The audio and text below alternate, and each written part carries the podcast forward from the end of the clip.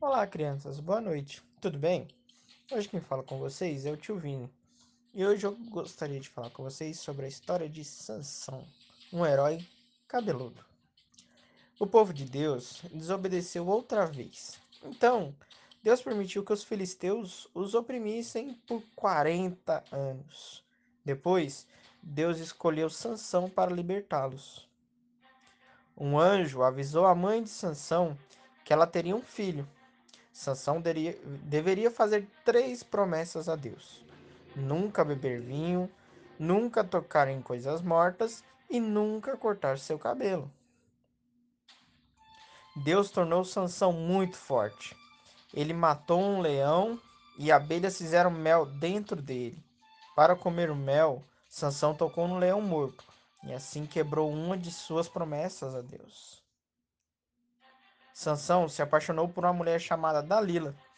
Os inimigos filisteus prometeram a ela muito dinheiro para descobrir por que Sansão era tão forte. Ela perguntou a ele muitas vezes. Finalmente, Sansão contou a Dalila o seu segredo. Se meu cabelo for cortado, perderei a minha força. Enquanto ele dormia, Dalila chamou um homem para cortar o seu cabelo, e Sansão perdeu a força. Quando os filisteus chegaram, cap capturaram Sansão facilmente.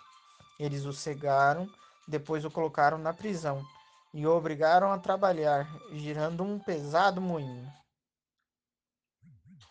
O cabelo de Sansão cresceu novamente. Os filisteus levaram para o seu templo para agradecer ao falso deus Dagon pela derrota de Sansão. Sansão pediu a Deus que o tornasse forte uma última vez.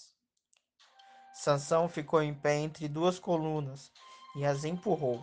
O templo caiu, matando todos os filisteus, e Sansão com eles. Sansão não cumpriu suas promessas, mas Deus cumpriu a dele. Então, criança, Sansão foi muito forte para poder livrar todo o seu povo. Ele acabou desobedecendo, mas mesmo assim, ele pediu perdão e Deus novamente o perdoou e o honrou, libertando todo o seu povo. Que nós possamos ser sempre obedientes a Deus e não quebrar nossas promessas com Ele. Vamos orar?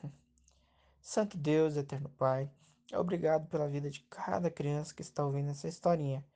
Que elas, ó Pai, possam ser como Sansão, ó Pai, ao verem os seus erros, pedirem perdão ao Senhor e o Senhor virá, ó Deus, com perdão para todos nós. Abençoe-nos a cada dia, que possamos ser obedientes ao Senhor em tudo que fizermos. Guarde a vida de cada um e nos dê saúde. Essa é a oração que eu te faço. Em nome de Jesus. Amém.